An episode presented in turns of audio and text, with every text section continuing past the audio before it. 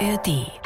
Das war so mein Lebenstraum. Ich bin dabei. Ich darf zu Olympia. Wenn auch jetzt auf der anderen Seite. Aber in diesem embedded, in diesem ja, kleinen Raum, wo ja nur Journalisten, Athleten und Funktionäre rein dürfen. Da dabei zu sein, sie alle zu treffen, Olympia zu spüren, zu fühlen. Die blaue Couch. Der preisgekrönte Radiotalk. Ein Bayern 1 Premium Podcast in der App der ARD Audiothek. Dort finden Sie zum Beispiel auch mehr Tipps für Ihren Alltag mit unserem Nachhaltigkeitspodcast Besser Leben. Und jetzt mehr gute Gespräche. Die blaue Couch auf Bayern 1 mit Thorsten Otto. Guido Heuber, ich freue mich sehr. Herzlich willkommen auf der blauen Couch. Ich freue mich auch. Bin sehr gespannt, was ich gleich alles erzählen werde. Du siehst blendend aus. Du siehst aus, als würdest du äh, natürlich Sport treiben. Du bist mit dem Radl hergefahren. Ne? Ich bin tatsächlich mit dem Radl hergefahren, quer durch München durch, was einfach wunderbar ist, alles wieder so ein bisschen aufzusaugen, aufzunehmen. Als Münchner, als Bayer ist mit München mit dem Radl einfach am schönsten. Wie lange hast du hergebraucht? Ah, das sage ich jetzt nicht. Das, dann revidiert sich das mit dem Sport gleich wieder. Einen Na, halben Tag. Ja, genau. Ich bin seit heute Morgen unterwegs. Für die 10 Kilometer. Ja. Toller Satz von dir, tolles Zitat. Ich glaube sogar jetzt vom, vom letzten äh, Ski-Weltcup-Wochenende. Wenn du nach dem Skifahren noch Haare auf dem Schienbein hast, dann bist du nicht gescheit gefahren. So ist es. Genau das habe ich zum Fritz Topfer gesagt. Und der Fritz Topfer hat keine Haare am Schienbein, das weiß ich. Mit dem du zusammen bei Eurosport kommentierst. Wann fällt dir so ein Spruch ein? Oder hast du das vorbereitet? Ehrlich gesagt ist es spontan. Es ist wirklich spontan und man lässt so das, das Hirn schaukeln. Das Hirn schaukelt frei und man hat ja immer ein bisschen Vorbereitungszeit, so wie du jetzt. Ich rede und du bereitest die nächste Frage vor und genau da fällt einem dann irgendwas ein. Man setzt das zusammen wie so ein Puzzle im Kopf und dann blubbert's raus. Hast du da irgendwie ein Korrektiv im Kopf? Also kommt da auch mal ein Spruch raus, von dem du nachher sagst, naja, hätte ich vielleicht doch eine Sekunde nachgedacht. Der Spruch kommt dann von meinem Chefredakteur, der dann auf meinen Kopfhörer sagt, das hat jetzt wieder sein müssen, oder? Wir reden nachher drüber. Dieser Satz, dann, also wenn du nach dem Skifahren noch Haare auf dem Schienbein hast, dann bist du nicht gescheit gefahren. Wie ist das zu verstehen? Also ich bin jetzt kein äh, Skifahrer in dem Sinn. Das heißt, du musst immer so nah an die Stangen ranfahren, Druck damit die auf Haare dem Skischuh. Ja? Und dann reibt natürlich das Schienbein mit dem Skischuh und ja, dann bleibt da nichts mehr. Vorbereitung auf so ein äh, Weltcuprennen sieht wie aus? Vor allem viel über den Ort lesen, weil ich finde, ein Weltcup ist die Gelegenheit, viele, viele Skifans auf eine Reise mitzunehmen. Und so wie ihr Radio Kino im Kopf kreiert, so versuche ich das eben im Fernsehen auch Kino im Kopf zu kreieren. Wie sieht's da aus? Was gibt's da zu essen? Was riecht dort? Was schmeckt dort? Und das ist eigentlich die Vorbereitung, weil die Darsteller auf dieser Bühne sind ja letztendlich immer dieselben. Über die werden wir gleich ausführlich sprechen. Jetzt starten wir mal so richtig in unsere kleine Show mit einem Fragebogen, den ich für dich sozusagen ein bisschen adaptiert habe. Ein Fragebogen Skispezial.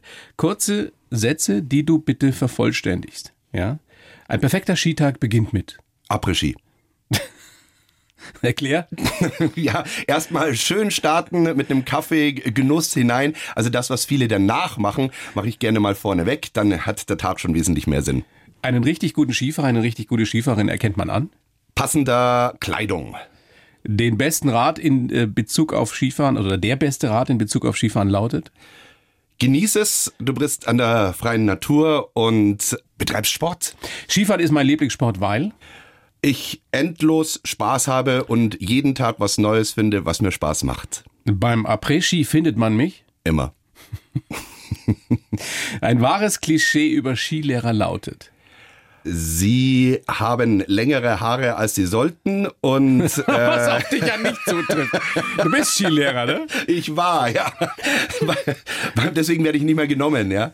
Und sie fahren oftmals nicht so gut, wie sie behaupten. Ist das so, ja? Ja. Woran erkennt man das?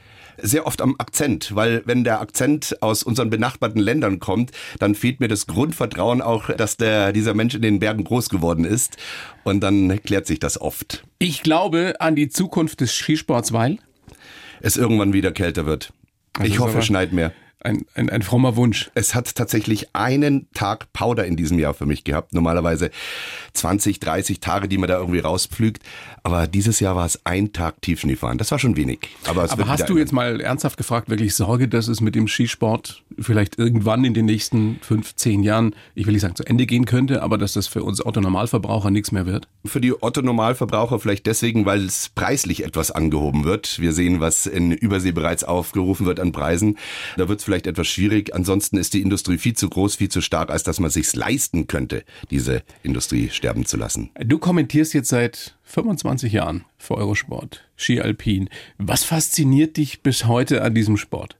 Dass es immer wieder besser, schneller, höher weitergeht. Also allein in diesem Jahr sowohl auf Damen- wie auf Herrenseite ein Rekord, der ja seit 30 Jahren teilweise nicht gebrochen wurde und jetzt wieder gebrochen wurde. Es geht immer noch ein Quäntchen mehr und es ist unglaublich, wie sich gerade die Jungen wieder neu erfinden.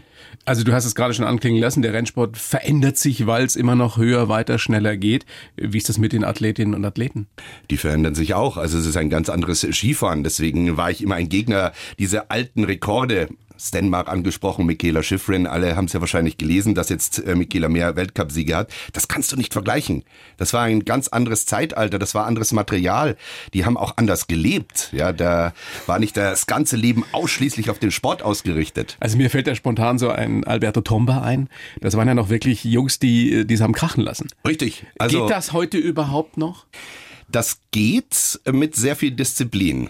Also man sieht die jungen Wilden tatsächlich schon abends in der Disco, aber es ist natürlich dann klar reglementiert, was getrunken wird und wann wieder gegangen wird. Tomba war ja auch so ein Spezialist. Vorne rein, Bilder machen, hinten raus und ins Bett. Ja, das hat er schon auch gemacht. Ach, das war nur Image? Das, ja, da, ja, nicht immer. Er ist ab und zu auch stehen geblieben. Wer richtig stehen geblieben ist, das war Bodie Miller. Der ist teilweise auch aus dem Laden direkt auf die Rennstrecke. Ja. Ist mir ein Rätsel, wie sowas geht. Mir auch. Warst du mit dabei? Also du hast das wirklich erlebt? Ich war dabei. Dass ich der sich einen nach dem dabei. anderen rangekippt hat und das absolut. Und das Beste ist, ihm ist es auch ein Rätsel, wie es ging. er wusste teilweise ja noch nicht mal seinen Vornamen, als er am Start stand und hat trotzdem gewonnen. Also Sein das Körper, das Wunderwerk. Absolut. Das ist ja bei dir ganz ähnlich. Ich meine, wir werden nachher doch äh, noch ausführlich drüber sprechen. Du bist ja auch DJ, ähm, beruflich sogar. Wie kriegst denn du das hin? Auch also wieder sehr viel Disziplin. Und, ja. Aber nur mit Wasser. Nur mit Wasser, absolut. Und sogar der Tipp ist tatsächlich, also es sind auch die ganz, ganz großen, wenn man jetzt hier von den Getters und so weiter redet, es ist tatsächlich noch nicht mal Sprudelwasser, sondern es ist absolutes Leitungswasser. Selbst Sprudel übersäuert und irgendwann wird's dir dann schlecht, aber vier, fünf Liter Wasser in der Nacht und es ist kein Problem. Du sitzt mir gegenüber hier und strahlst mich an. Du hast sowas von so einem Lausbuben immer noch, ne? Ja, ich hoff's, ja. Also, ja, ich versuche das meinem Sohn gerade auch äh, beizubringen. sei Lausbub, ja? aber sei vorsichtig. Ja. Der ist wie alt? Der ist elf. Ja, meine auch. Also ah, ja, wunderbar. Dann ja, kennst du das. Können wir uns gleich noch drüber austauschen. Ein paar Highlights der Saison, ähm, es gab ja eine Menge Highlights dieser Skisaison, die wollen wir jetzt mal abarbeiten am Beispiel von Schlagzeilen. Ich nenne dir eine Schlagzeile und du erzählst mir kurz die Geschichte dazu. Nie gehört, aus deinem Munde, aus dem Munde von Guido Heuber. Erste Schlagzeile, Skiass siegt mit gebrochener und blutiger Hand. Das war unglaublich, das war in St. Moritz, das war Sophia Goggia, die tatsächlich sich die Hand gebrochen hat, wurde dann per Helikopter ins Krankenhaus gebracht, kommt wieder an die Rennstrecke, fährt ungebremst beim nächsten Rennen in die Tore rein, blutet aus dem Handschuh und hält trotzdem die Hand hoch und gewinnt. Unglaublich, habe ich auch gesagt, das ist äh, ja vom anderen Stern. Stimmt das, dass der Skistock am Handschuh festgebunden wurde oder festgetaped wurde. Richtig, sie konnte gar nicht greifen. Wow. Großer Spaß danach, sicherlich. Mit Sicherheit, ja, aber hart im Nehmen, ja. Sirtaki unter dem Mont Blanc. Sirtaki unter dem Mont Blanc. Das war der letzte Slalom in Chamonix. Und wenn ein 2,1 Meter eins großer Rennfahrer das Ganze auch noch gewinnt, die Rede ist von Ramon Zenhäusern, dann ist es ja eine Mischung aus Sirtaki und äh, Limbo Spezial gewesen, weil der hat das geholt. Ich hoffe, du meintest das. Nein, eine super Geschichte, aber ich meinte eigentlich die Geschichte mit äh, Alexander Ginis. Ein Grieche. Ey, Grieche. Ja, Grieche auf dem Podest. Ja, und das auch noch aus einem Badeort vor Athen. Das musst du dir mal vorstellen. Ja, also ja. ist tatsächlich dort mit Papaginis ja auf die Idee gekommen, Ski zu fahren. Hat natürlich einen Umweg über Österreich und die USA dann gewählt. Und nach ja, vielen, vielen Leiden, der hat viele Verletzungen hinter sich gebracht, dieses Wundermärchen mit äh, zweiter Platz in Chamonix, zweiter Platz bei der WM und fast gewonnen in den USA. Also Wahnsinnstyp. Machen wir weiter mit Manchmal ist Gott ein deutscher Skifahrer. Ja, manchmal. Manchmal ist es zum Schluss habe ich es mir nicht mehr gedacht, wie sie sich dann alle verletzt haben. Aber Weltmeister Alexander Schmid, das war schon eine schöne Sache. Dann auch noch zwei Deutsche nach ähm, 30 Jahren Pause auf dem Weltcup-Podest zum Saisonabschluss. Da pocht das bayerische Herz schon ein bisschen, obwohl der eine Deutsche ja eigentlich ein Österreicher ist, den wir uns rübergeholt haben. Aber er wohnt zumindest in Kiefersfelden. Das ist so spannend. Auch jetzt meinte ich was anderes eigentlich, aber das, was du erzählt hast, passt natürlich genauso. Das ist die Spontanität eines eines richtig guten das, Kommentators. Das zeigt auch, wir haben uns ich meinte Lena Dürr. Ja. Ach, Lena Dürr. Ja, ja natürlich. Das war die Schlagzeile dazu aus der SZ. Auch sie hat endlich gewonnen. Wunderbar. ich habe natürlich jetzt erstmal an die Jungs gedacht, weil ich die kommentiere, aber Lena Dürr, Wahnsinn. Letzte Schlagzeile, die ich für dich ausgesucht habe. Wie von Sinnen Ex-Skirennläuferin rast die Streif runter.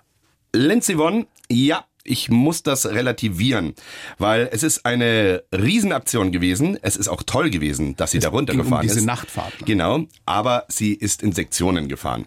Und du kannst natürlich, ja, wenn du den Steilhang nimmst, oben fährst und unten ankommst, das in Sektionen durchfahren, ja. Aber dann zu sagen, ich habe die Streif gefahren, weil die Streif ist ein Gesamtkunstwerk, was sie geschafft hat, das Ganze umzusetzen, das Ganze in der Nacht zu machen. Sie ist sicherlich einer der besten fünf Skifahrerinnen, die es je gegeben hat. Aber zu sagen, ich bin die Streif gefahren, steht ihr nicht zu. Könntest du dir das vorstellen? Ich habe es ungefähr 40 Mal gemacht. Aber bei Nacht, meine ich jetzt? Ja, bei Nacht. Also ich erinnere mich gut an eine Situation, der Rennschiff hieß damals Axel Naglich. Also ist das gar nicht so was Außergewöhnliches, was sie da getan hat? Unter den Bedingungen und in der Umsetzung ja, weil ich wurde Gott sei Dank nicht gefilmt, weil ich bin nicht so direkt gefahren. Aber in der Nacht, du rutscht die ganze Nacht durch und einmal gab es da sehr viel Tiefschnee und dann wurde man ähm, im Pressezentrum auch abgeholt und sagt, wollt ihr rauf? Könnt ihr mitrutschen? Wir brauchen jeden Rutscher, den es gibt und dann fährst du schon deine Sektionen okay. auch. Was ja viele vielleicht nicht so auf dem Schirm haben, also die meisten werden dich kennen als Kommentator von Eurosport, was viele nicht wissen, du warst ja selber ein hervorragender Skifahrer, also bist das immer noch, aber du warst im Olympiakader der äh, Skikunstspringer. So ist es. Für Albert Will damals. Damals Albert 92. Will, ja. Das heißt, du weißt wirklich, wovon du redest. Das ist ja nicht immer so, dass Kommentatoren wirklich auf dem Level auch diesen Sport ausgeübt haben. Also ich konnte zumindest bis zur Schanze sehr gut geradeaus fahren und danach landen. War aber auch, ja, kam ursprünglich aus dem Slalom, ja. Was auch schön ist, wenn man dich kommentieren hört, bei all den Sprüchen, die du immer wieder raushaust, man merkt diesen tief sitzenden Respekt, den du hast für die Sportlerinnen und Sportler. Das sollte man immer haben. Ja. Kommt und das daher, weil du eben selber einer warst? Vielleicht. Ich äh, schreibe diesen Respekt vielen anderen Kommentatoren auch zu. Also wir kennen uns ja alle auch, auch hier von AD und der Bayerische Rundfunk, Bernd Schmelzer. Klar, wir haben ja täglich miteinander ja, toller zu tun. Kollege auch. Ja. Toller Kollege, ja, schätze ihn hoch. Und ich finde, er hat zum Beispiel auch viel Respekt. Das gebührt dem Athleten. Man muss sich vorstellen, die richten ihr ganzes Leben danach aus. Da gibt es nichts anderes mehr. Es gibt nur Skifahren. Anders geht das nicht. Und allein das ist schon Respekt. Du warst eben selbst damals im Olympiakader, ich habe es ja schon anklingen lassen, 92, und hast dich dann schwer verletzt. Kreuzbandriss. Also du hast die, die Nachricht bekommen, ich glaube am 7. Januar, dass du mit dabei bist im Olympiateam. Und am 11. Januar reißt du dir das Kreuzband. Du warst damals 21, 22. Mhm. Junge Bursche. Und Vergisst man nie so eine Situation. Nein. Oder?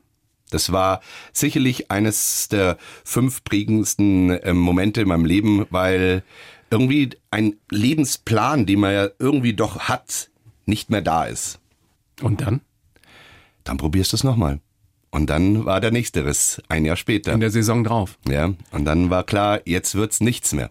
Wie emotional ist so eine Geschichte, wenn man, du hast es ja schon gesagt, wenn man seinen Lebensplan darauf ausrichtet, auch davon träumt, dass man die ganz große Karriere macht und dann stellt man fest, du warst da gerade sehr, ich, ich merke, das emotionalisiert dich immer noch, ne? Warst da sehr kurz angebunden und wenn man dann realisieren muss, es, es wird nichts, es klappt nicht gerade wenn du jung bist, da stehst du schon vor der schwarzen Wand. Ja, also es war wirklich so, ähm, ich möchte nicht sagen Depression, aber so eine Leere, dass äh, meine Eltern mich dann bin immer noch dankbar, eine Woche aus der Schule sogar rausgenommen haben. Wir sind dann an Gardasee gefahren und haben gesagt, jetzt werd mal erstmal wieder. Es gibt schon noch, es geht schon irgendwie weiter mach irgendwas anderes, ja. Und ähm, dann fassen sich so langsam die Gedanken, dann kommen die Steine wieder zusammen und sagt, okay, ich werde dem Sport irgendwie erhalten bleiben. Der Weg, Plan A, hat jetzt mal nicht funktioniert. Aber du hattest ja dann irgendwann den Plan B als Reporter und dieser große Traum von den Olympischen Spielen, die meisten Sportler erzählen mir, das ist immer noch das Allergrößte für sie. Ja, größer als Weltmeisterschaften, größer als Weltcup, als, als was auch immer, als Champions League. Olympische Spiele, das ist das Allerhöchste. Und du hast dir diesen Traum ja dann erfüllt. Du warst in Turin bei den Olympischen Winterspielen dann das erste Mal als, als Reporter mit dabei. Wie emotional war das für dich? Das war sehr emotional, weil ich hatte lange gewartet. Das waren ja Spiele schon davor und irgendwie war ich immer derjenige, der im Rundfunkhaus zu Hause geblieben ist, als Backup. Und dann war endlich Turin. Und ich weiß noch, das geht so eine Straße hoch und dann geht's um eine Kurve rum und dann steht das Ortsschild und neben dem Ortsschild waren die Olympischen Ringe und ich bin vorbeigefahren und ganz ehrlich, ich habe angehalten weil es schoss mir so in die Augen rein, weil das, das war so mein Lebenstraum. Ich bin dabei, ich darf zu Olympia, wenn auch jetzt auf der anderen Seite, aber in diesem embedded, in diesem ja kleinen Raum, wo ja nur Journalisten, Athleten und Funktionäre rein dürfen, da dabei zu sein, sie alle zu treffen, Olympia zu spüren, zu fühlen. Und äh, du merkst, also das ist immer noch emotional, also so leichtes Zittern kriegst du. Ne? Und das war, das war richtig, richtig dick. Was ist das Besondere an dieser olympischen Atmosphäre im olympischen Dorf? Dass es das wichtigste Event der Welt ist, auch wenn Super Bowl und Tour de France es behaupten, aber für mich ist es immer noch Olympia. Und jeder, der dort ist, genau das verkörpert und auch rüberbringt. Ich bin dabei. Ich mache Olympia. Ja. Und man ist ja, stelle ich mir so vor, dann auch in gewisser Weise wieder Fan. Weil du siehst ja, egal ob als Athlet oder als, als Reporter, siehst diese Superstars, die du sonst vielleicht wirklich nur aus dem Fernsehen Im kennst. Café, ja, die sitzen aus alle anderen da. Sportarten. Ja, ja, die sitzen da rum und, und hocken auch in der Kantine eben. Mhm. Ja. Das ist wunderbar. Also gerade dieses Miteinander und jeder hat dieses Strahlen, jeder hat äh, ja doch den, den Glauben an sich, hier irgendwas bewegen zu können, weil alle haben sich ja vier Jahre darauf vorbereitet. Und ja, natürlich in der heutigen Zeit mit Wirtschaft und so weiter steht sowas immer ein bisschen auch in Frage, ob das dort und dort äh, passieren muss. Für mich indiskutabel ist, Olympia ist Olympia, steht weit vor jeder WM. Sehr schön. Guido, ich freue mich so, dass du da bist. Ich schreibe ja für jeden Gast einen kleinen Lebenslauf. Das habe ich natürlich auch für dich versucht. Den würde ich dir jetzt geben. Jetzt bin ich gespannt. Du liest ihn bitte so vor und sagst mir dann danach, ob du das so unterschreiben kannst. Ich heiße Guido Heuber und bin schon ein verrücktes Huhn. Etwas anders als die anderen Kinder war ich schon immer und ich polarisiere bis heute. Aber es müssen auch nicht alle meine Freunde sein. Geprägt haben mich meine Zeit als Sportler und das heftige Ende meiner Karriere. Skifahren war lange der Mittelpunkt und Inhalt meines Lebens. Heute steht meine Familie an erster Stelle und am glücklichsten bin ich mit Frau Helen und meinem Sohn an einem Tag in den Bergen. Dankbar bin ich meinem Körper, der mir auch im fortgeschrittenen Alter noch Partynächte verzeiht. Ja, danke. Da steht's. da steht's. Ich hoffe, dass es noch lange so gut läuft und mir noch ganz oft Ole Ole über die Lippen kommt. Unterschreibe ich genauso. Ja. Wunderschön. Können wir mitarbeiten? Kannst du gerne behalten? Ja, gerne. Guido, geboren bist du, damit fangen wir mal ganz vorne an, am 12.10.70 in Ulm. Ja. Das heißt, du bist eigentlich gar kein Münchner. Ich bin noch nicht mal ein Bayer, weil das Krankenhaus Stimmt, ja, genau, stand auf der anderen Seite. Aber ich wurde dann relativ schnell importiert nach München. Gibt so ein paar schöne Geschichten über deine Kindheit. Erster Berufswunsch, Müllabfuhr. Traum. Das ja. ist so lustig, weil das immer wieder kommt. Viele kleine Jungs, ich weiß nicht, vielleicht so? auch viele kleine Mädchen, stellen sich das so vor. Neulich hat, ich weiß nicht mehr, wer das war, hat mir erzählt, er wollte immer zur Müllabfuhr, weil die immer dienstags kam. Und er hat gedacht, da muss man nur dienstags arbeiten. auch schöner Gedanke. Ich fand es tatsächlich deswegen so gut, weil da draußen an so einem riesen Auto zu hängen. Ist cool. Ja. Voll cool, die Typen, ja. Also Müllabfuhr war ganz groß im Kurs. Aber die Schulzeit insgesamt soll, so geht die Legende, eine Katastrophe gewesen sein. War sie, weil ich dankbar bin ich da immer noch von meinen Eltern dazu erzogen wurde, durchaus auch das zu sagen, was ich denke.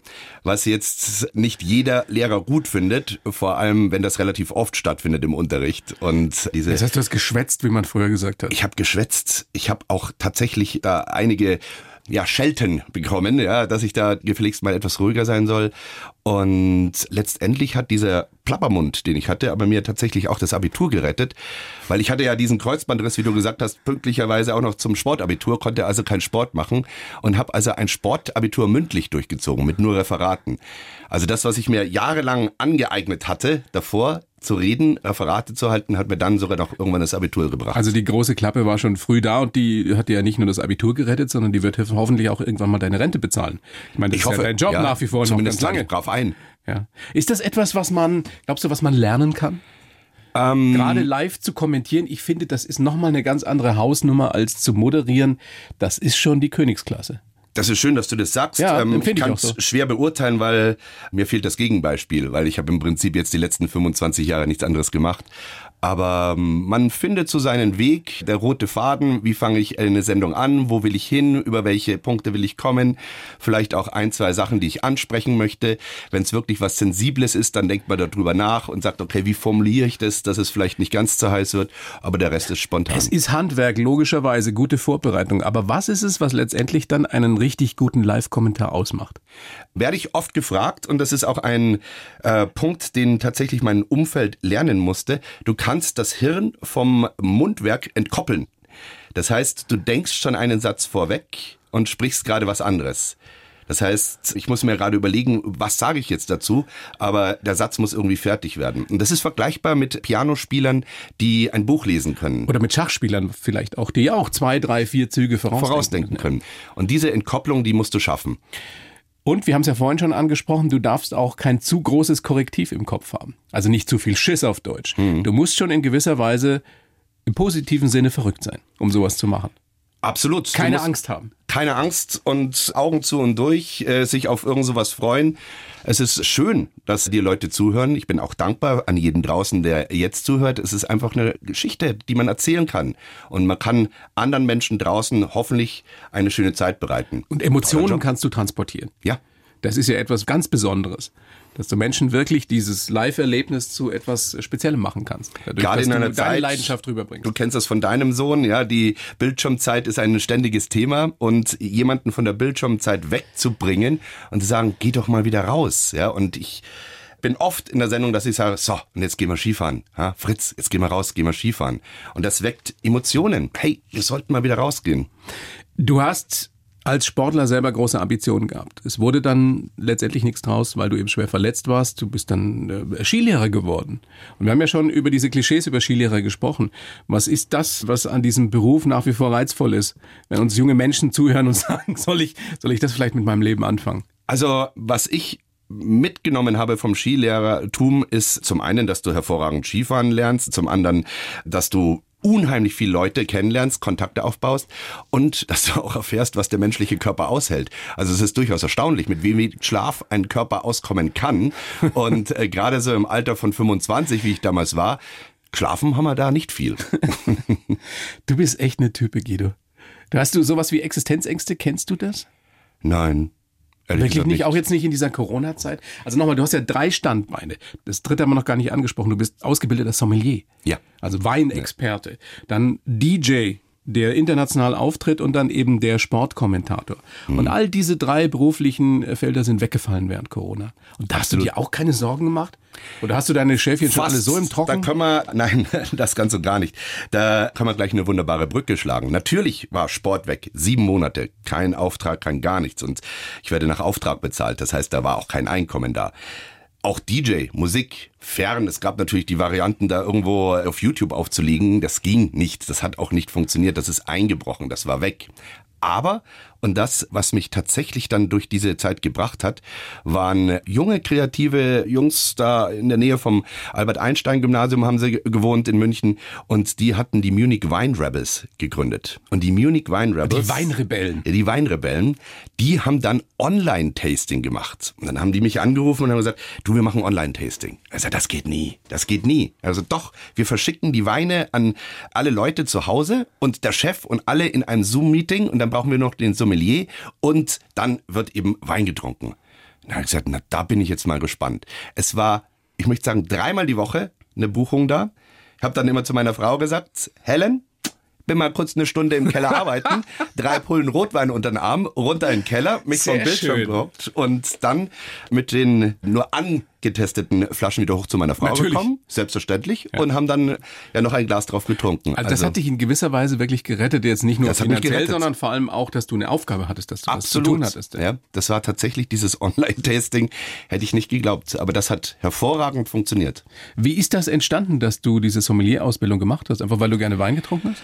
Ja, Wein getrunken bedingt. Ja, also ich habe so festgestellt, ja, dass es Weine gibt, über die viel geschrieben wird. Und dann war ich ich irgendwann mal in einem Restaurant in München und wie halt so der zahlende Mann eine Weinkarte liest, ja, man geht mit dem Finger so weit runter im Preis, wie man es sich leisten kann und dann scharf rüber, diesen Wein, den nehmen wir. Und dann habe ich mir gedacht, ja, vielleicht wäre der billigere vielleicht besser gewesen und diese Frage tatsächlich, Die hat dich dazu die gebracht. hat mich dann dazu getrieben. Ja, du wolltest und dich auskennen. um- eine Weinkarte mal lesen können, ja, und da bin ich dann ja zur IHK reinmarschiert und auf die Astrid getroffen, die eben immer noch bei der IHK, jetzt Astrid Löwenberg, die Sommeliers ausbildet. Lieben Gruß, Astrid. Und die hat das ja mit sehr viel Schmunzeln gemacht, weil sie ist sehr viele Leute aus der Gastronomie gewohnt, die, sag ich mal, ihr Wort karg sind, aber Fachwissen haben. Aber dass jemand kommt mit überhaupt kein Fachwissen, aber dauernd redet, das war sie nicht gewohnt. Apropos reden, als DJ, redest du da überhaupt? Wenn Put du, your hands up! Ja, so, das ist alles, ne? Legst, was, was, legst, was legst du auf? Elektro? Es liegt äh, ausschließlich Elektro. Kommt zwar aus einer sehr klassischen Erziehung, kenne alle Opern, aber Elektro ist für mich eine reine Symphonie und ja, so kam es dann dazu. So haben wir dieses Projekt gegründet. Cats on Bricks, Katzen auf Steinen, das ist so ein australischer Begriff für Unruhe, umtriebig, so Katzen auf heißen Steinen. Und das treiben wir jetzt voran und haben einfach Spaß, Musik produzieren. Aber in diesen Elektro-Clubs, da ist das Publikum doch eher so, ich sage jetzt mal so halb so alt wie du. Ja, ich bin der Gandalf dann da. Gandalf der Weise steht da oben, ja, und sagt, Kinder, ihr solltet alle im Bett sein. Ich bin doppelt so alt wie ihr. Ich darf das. Finden die das wirklich cool? Äh, ja, der Onkel es wird steht jetzt schon fast wieder cool. Ja. Nee, sag mal. Ja. Du fühlst dich da nie irgendwie komisch, du fremdelst da nicht? Ich habe jetzt gerade in letzter Zeit sehr viel aufgelegt und auch wirklich Techno. Und der, mit dem ich da aufgelegt habe, der war, der war noch nicht mal halb so alt wie ich. Und ich habe mich also mehrmals am Abend bei ihm entschuldigt. Ja, und er hat gesagt, hey, pff, ich will wirklich wie dein Vater wirken und alles. Und er hat gesagt, nee, du kennst so viel Tracks, du kennst so viel. Und da hat sich dann fast eine Vater-Sohn-Verhältnis da aufgebaut. Und das geht schon. Wie oft bist du unterwegs? Wie oft legst du auf? Nur wenn ich Lust habe. Das, Na, das ist die wirklich ein Freiheit. Hobby, ja. Das ist die Passion und wenn ich sage, jetzt gehe ich, dann weiß auch meine Frau und sagt, okay, alles klar, jetzt geht er, ich kann ihn nicht zurückhalten. Morgen wird ein bisschen schwieriger, die Unterhaltung mit ihm. Aber nochmal, nur, nur Wasser, nur Nur stilles Wasser. Wasser. Ja. Sonst geht's nicht. Beim Auflegen, sicher, wenn du danach durch bist, ja, logisch trinke ich dann auch ein Bier, logisch trinke ich dann auch mal ein Whisky Cola hinten nach. Also es gibt auch andere, ja, ich, es gibt wirklich äh, andere, Also da die gibt's das ja, gibt's ja wildeste nicht hin. Geschichten über diese Elektronächte. Ja. Auch was andere Substanzen und so weiter betrifft. da, es gibt tatsächlich DJs, die das hinkriegen. Und ich sage auch Respekt, dass die das irgendwie noch schaffen. Aber den Raubbau am Körper, den machst du nicht lange. Und ich habe mit einigen großen Namen auflegen dürfen. Und ich sage mal, die Top 50 dieser Welt, die leben also von vegan linksdrehendes Mondwasser und alles, dass sie irgendwie diese Fitness halten. Da Hochleistungssport. das ist Hochleistungssport, ja. Apropos Hochleistungssport und Fitness, du warst während Corona auch mal sehr schwer krank, also erst vor einem Jahr, das ist ein Jahr her. Genau, ja. Und du hast was ganz Fieses gekriegt und zwar, ich weiß nicht, können wir darüber reden? Sehr gern, ja. Eine Gürtelrose am Auge. Also das ist Das jetzt ist nicht irre. besonders appetitlich, aber ich wusste nicht mal, dass es sowas gibt am Auge. Ich wusste noch Und- nicht und mal richtig, was Gürtelrose ist. Ja, Windpocken halt und dann so. Ich hatte Corona. Ja, ich war komplett geimpft, habe aber trotzdem Corona gekriegt, habe, wie es halt dann so ist, das nicht gemerkt. War dann bei einem Test und man sagte mir, du hast sehr schwer Corona gehabt, du hast Antikörper ohne Ende. Echt, Du hast nichts gemerkt? Nee, ich war Skifahren. Und dann haben sie gesagt, sei vorsichtig, dein Körper ist sehr schwach. Und dann war es eigentlich ein paar Tage später, dass ich ein Pieksen im Auge bekommen habe und bin dann mit Boardshorts zum Seehaus, das ist in Münchner Norden, geradelt. Da gibt's eine dermatologische Klinik. Und dann habe ich gesagt, jetzt gehst du ins Seehaus, trinkst der Radler und dann schaust mal rüber und fragst die da mal, was da so los ist. Und die haben mich dann quasi direkt in Richtung Intensiv geschoben. Ich lag also Aber du hast es gar nicht als so schlimm empfunden. Nein, das war gerade erst am entwickeln. Das ist wie ein juckender Punkt. Und das hat mir letztendlich auch das Leben gerettet, weil ich so früh da war. Also der Chefarzt dort, der hat dann auch gesagt, du, wenn es dann einen Tag später kommen wäre, das wäre nichts mehr geworden. Und, Und das, war hat das nur Glück. ein bisschen im Auge gejuckt. Das war ein leichtes Jucken, ja. Und das hört aber nicht auf. Und ich habe dann am Tag davor schon immer meine Frau gefragt, also gesagt, du Helen, da ist was. Das, das fühlt sich an wie ein Flohbiss oder ein Spinnenbiss oder wie eine Schnake, die mich permanent sticht. Ja, das hört nicht auf. Was ist da? Sie hat gesagt, das ist nur ein Mini-Punkt. Und da bin ich dann eben, weil das nicht aufgehört hat, einfach mal hin und gesagt, schaut euch mal bitte den Punkt an. Und dann hieß es Gürtelrose. Es gibt Sachen. Irre, ja. Und zwei Tage später habe ich ausgeschaut wie ein aufgeplatztes Sofakissen. Also es war wirklich, und die haben zwölf Liter Infusion in mich reingefüllt. Es war wirklich knapp. Es war drei Tage knapp.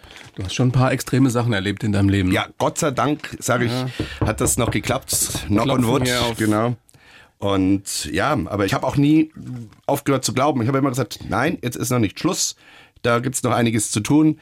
Mein Sohn, meine Frau, meine brauchen Freunde dich. wollen mich noch. In so einer Phase, mutmaße ich, weiß man dann wirklich zu schätzen, wenn man Menschen um sich hat, denen wirklich was an einem liegt. Wie in dem Fall deine Frau und dein Sohn. Du merkst, wer sich meldet. Du merkst dir auch, wer sich gemeldet hat. Und du lernst dich in Zukunft vielleicht auch mal mehr zu melden. Die Geschichte mit deinem Sohn ist ja auch großartig. Ja. Das ist auch sowas, ja fast schon wie aus so einer, aus so einer kitschigen Soap eigentlich. Ihr habt euch ein Kind gewünscht, hat nicht geklappt, ich weiß es nicht, und dann habt ihr beschlossen, wir adoptieren ein Kind. Und auch das hat ja wieder gedauert. Das hatte ich auch nicht so auf dem Schirm. Zwei Jahre. Zwei Jahre, richtig.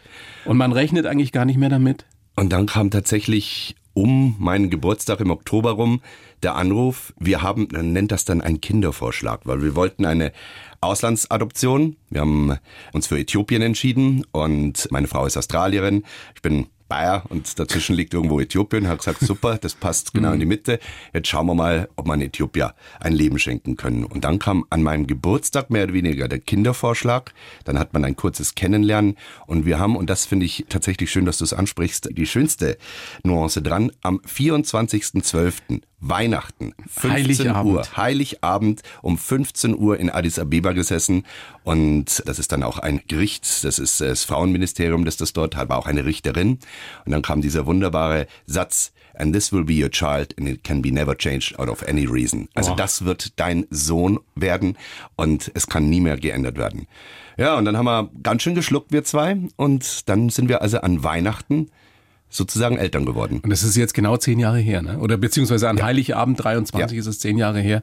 Und ein paar Tage später, also deine Frau ist dann noch dort geblieben und du bist wieder zurück, weil du arbeiten musstest. Ein paar Tage später stehst du dann auf der Piste in Bormio, kommentierst ein Weltcuprennen und die ganzen Jungs fragen dich, wo hast du dich rumgetrieben? Ganz genau so war's. Es ging in Madonna di Campiglio los. Das war am 21. Am 22. habe ich mit den Eltern dann Weihnachten vorgefeiert. 23. runtergeflogen, 24. Adoption, 25. habe ich kurz zu meinem Burschen gesagt, so, Servus, mir zwei, wir sehen uns in drei Wochen Du wieder. hast ihn einmal sozusagen in den kurz Arm in den Arm gehalten und gesagt, okay, wir probieren das jetzt mal, wir sehen uns. Ja. Frau verabschiedet im wahrsten Sinne des Wortes, weil Handynetz, vergiss es, ja, das war wirklich Blindflug die nächsten drei, vier Wochen. Sehr, sehr, ja, abgespeckte Kommunikation, die überhaupt möglich war. Und bin dann zurück, wieder nach Italien und am 26. auf der Piste. Also es waren fünf Tage dazwischen.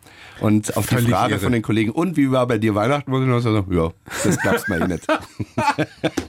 Die ganze Bandbreite der menschlichen Emotionen. Ne? ja.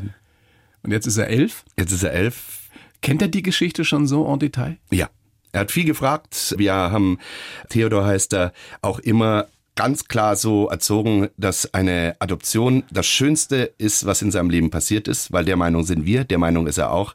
Und ja, es ist Happy Child. Ja. Wie werdet ihr das irgendwann mal machen, wenn er vielleicht noch ein paar Jahre älter ist und fragt, was ist mit meiner, mit meiner leiblichen Mutter?